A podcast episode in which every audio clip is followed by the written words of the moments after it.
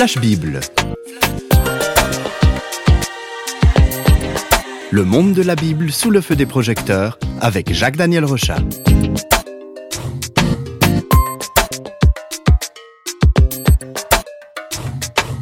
Jacques Daniel, bonjour. Bonjour.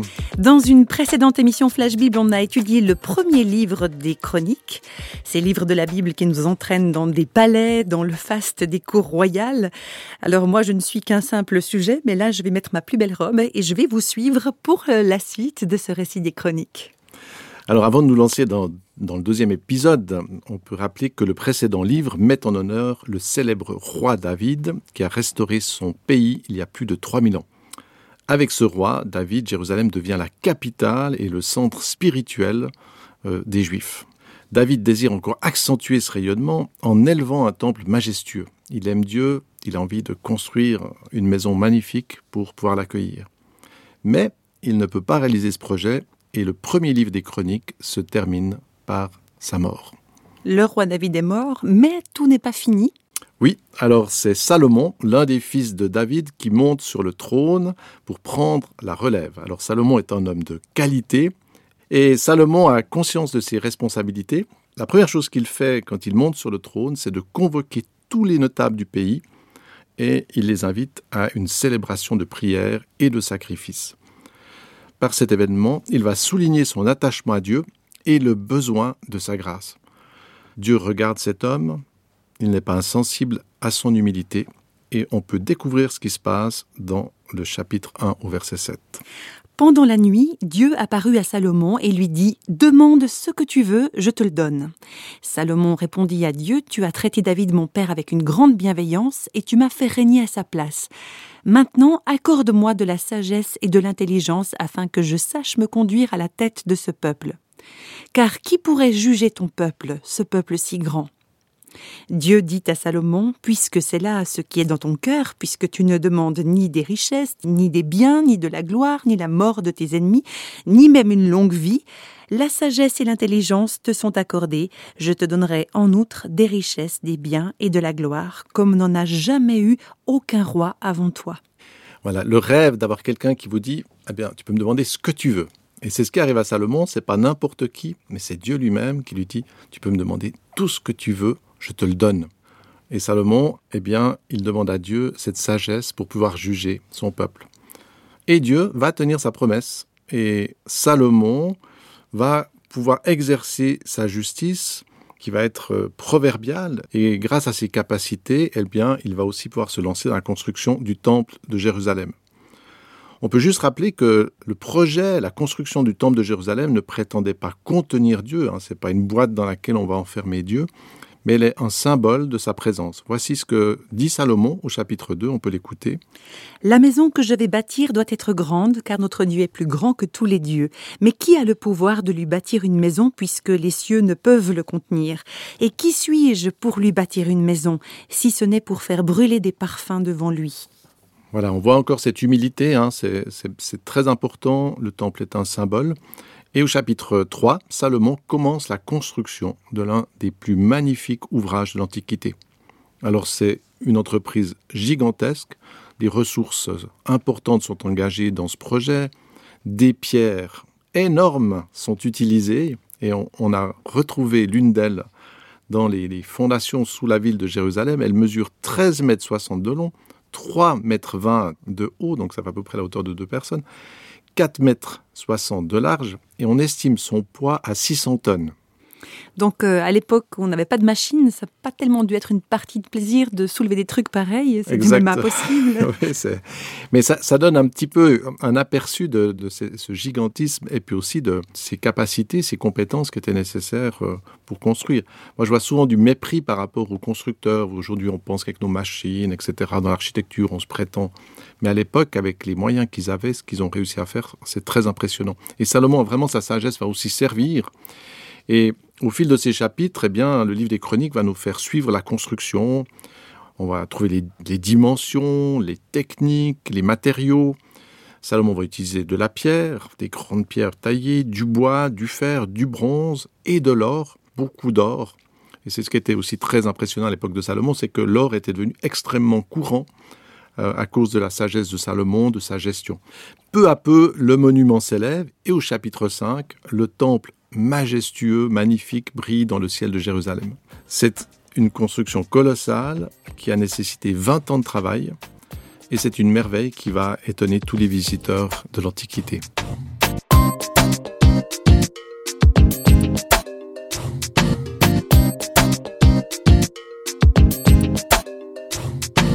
Donc on peut imaginer qu'après toutes ces années de, travail, de boulot, hein, pour bâtir le temple, ils font la fête alors à ce moment-là.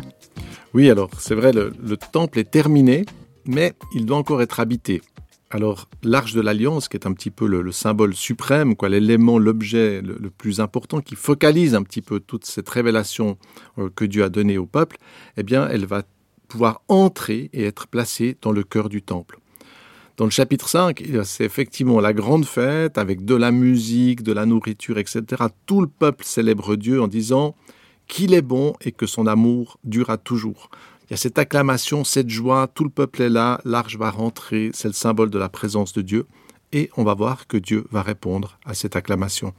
Au chapitre 5, alors la maison de l'Éternel fut remplie d'une nuée.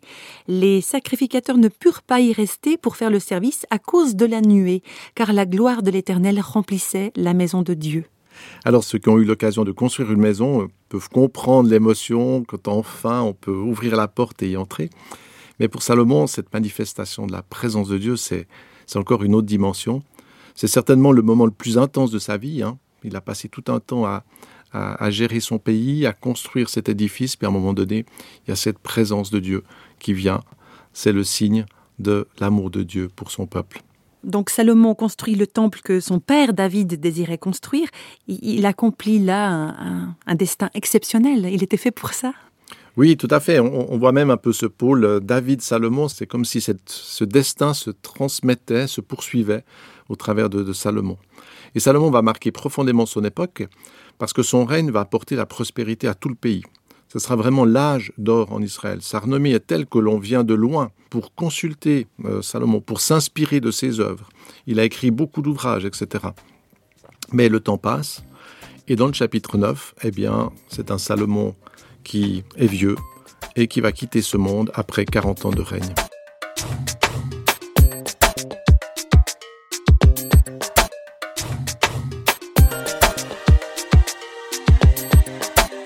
Peut imaginer que prendre la relève d'un roi comme ça, ça doit vraiment pas être facile. Oui, et cela va être d'autant plus dur que le fils de Salomon, il s'appelle Roboam, est un homme extrêmement orgueilleux et arrogant et qu'il va choisir d'asservir le peuple sous sa domination. Alors c'est vraiment le type de gars absolument terrible pour un peuple. On peut écouter ce qu'il va dire à son peuple. Mon petit doigt est plus gros que les reins de mon père. Mon père vous a châtié avec des fouets et moi je vous châtierai avec des scorpions. Donc effectivement, c'est non seulement pas le genre de type qu'on voudrait voir comme père, mais ni comme patron. Hein. J'aime bien, mon petit doigt est plus gros que les reins de mon père, et il parle de Salomon, donc ce roi absolument exceptionnel. Donc vous voyez, le gars, vraiment, il se prend pas... Euh, ouais. Mais ce mépris, ben, déjà peut-être de son, de son père défunt, mais aussi du, peuple, euh, va entraîner une très grave crise qui va conduire à la division dans le pays. Dix tribus se séparent et il reste deux tribus seulement qui vont être attachées à l'ancien royaume de Salomon. Alors avec cet éclatement, les choses deviennent plus compliquées, et aussi dans le texte, parce que ça n'est plus seulement un royaume, mais il y a deux parties dans le pays, avec chacune leur propre lignée de rois. Sur un plan spirituel et politique, ce n'est pas vraiment le top non plus, et le livre des chroniques va relater un lent déclin. Il y aura bien quelques réformes de quelques bons rois, mais globalement, le peuple s'éloigne de Dieu, il commence à adorer des idoles, la méchanceté et la violence commencent à régner de plus en plus, et l'on va même atteindre le summum, le pire, l'inimaginable, puisque les Juifs ont même sacrifié des enfants en les brûlant au feu. C'est quoi les conséquences de tout ce mal? Qu'est-ce qui se passe pour le peuple à ce moment-là? Alors, c'est le terrifiant empire assyrien qui vient conquérir la région. Alors c'est pas simplement une question géopolitique, mais c'est vraiment aussi comme si la protection de Dieu sur son peuple s'était écartée, et puis cet empire qui était absolument cruel vient et il va prendre ces dix tribus qui s'étaient séparées, il va les emporter à plus de 1500 kilomètres, et il restera donc plus que deux tribus dans la région, celle qui était liée à Jérusalem. Mais dans les chapitres 34 et 35, la situation s'améliore un peu grâce aux réformes du roi Josias, mais le mal est presque, on va dire, le plus fort. C'est cette tendance à s'éloigner, à, renier Dieu, triomphe encore une nouvelle fois. Et Jérusalem retombe dans le mal. Donc ces deux tribus, euh, elles ont eu comme un petit sursaut en se disant oui, mais attention. Et puis finalement, comme va le résumer l'auteur des chroniques, eh bien, le point de non-retour est atteint. On peut l'écouter dans le chapitre 36. Le Seigneur, Dieu de leur Père, leur envoya des avertissements opportuns et fréquents par l'intermédiaire de ses messagers, car il avait pitié de son peuple et de sa propre demeure. Mais il bafouait les messagers de Dieu, il méprisait ses paroles et il narguait ses prophètes, jusqu'à ce que la fureur du Seigneur contre son peuple atteigne un point irrémédiable. Oui, c'est très touchant en fait ce texte parce qu'il montre comment ce que Dieu cherche continuellement, il va susciter des paroles, il envoie des messagers pour leur dire mais, changez. Pourquoi? Parce que j'ai un bon projet pour vous. J'ai pas envie que la destruction vienne sur vous. Mais c'est comme vous avez un enfant, vous lui dites mais fais cela parce que ça te fera du bien. Et puis cet enfant ne veut absolument pas vous écouter. C'est ce qui arrive. Et au chapitre 36, l'empire babylonien qui a écrasé les Assyriens, donc c'est un nouvel empire qui arrive, eh bien il va déferler sur la région. Et cette fois, Jérusalem est encerclée, elle est assiégée. Lors de cette bataille, la ville est prise, elle est détruite. Et chose absolument incroyable, le majestueux temple de Jérusalem, qui avait été construit par Salomon avec toutes ses richesses et toute sa gloire, est brûlé. Et les habitants de la ville sont déportés à Babylone, à plusieurs centaines de kilomètres. Quel gâchis hein, quand on voit euh, ce livre qui commence avec euh, une telle splendeur. Voilà, la splendeur, tout ce travail, toute cette construction, toute cette énergie qui est mise pour construire quelque chose avec ce Dieu qui vient habiter au milieu de son peuple. Et puis, ce symbole de la présence de Dieu est dans les flammes. Et puis, c'est un peuple d'esclaves qui s'en va euh, vers une ville, une ville lointaine. Mais le livre se termine toutefois sur une lueur d'espoir en mentionnant très courtement, c'est dans vraiment les tout derniers versets, le retour des Juifs à Jérusalem. Donc il annonce déjà, en quelque sorte, que malgré tout, il y a, c'est pas la destruction totale. Le livre se termine pas en disant voilà, ben le, le temple brûle, il y a de la fumée, il y a des morts, il y a la déportation. Mais il annonce déjà, avec quelques paroles, le retour des Juifs à Jérusalem.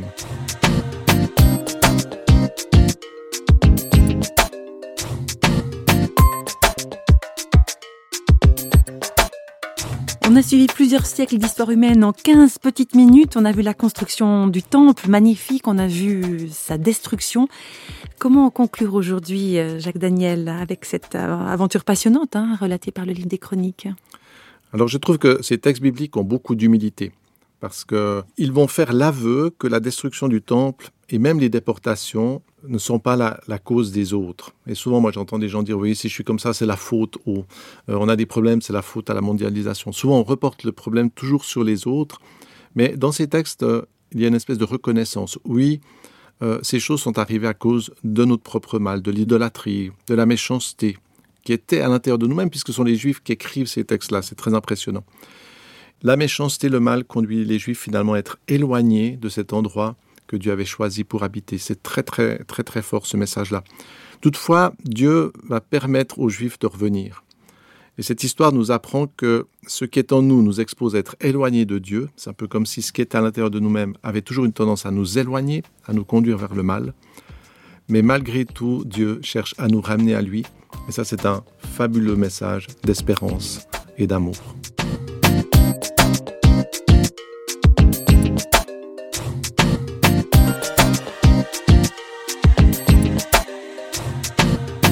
Les feux du projecteur de Flash Bible s'éteignent pour aujourd'hui. Flash Bible vous a été proposé par Radio Réveil en collaboration avec Jacques-Daniel Rochat.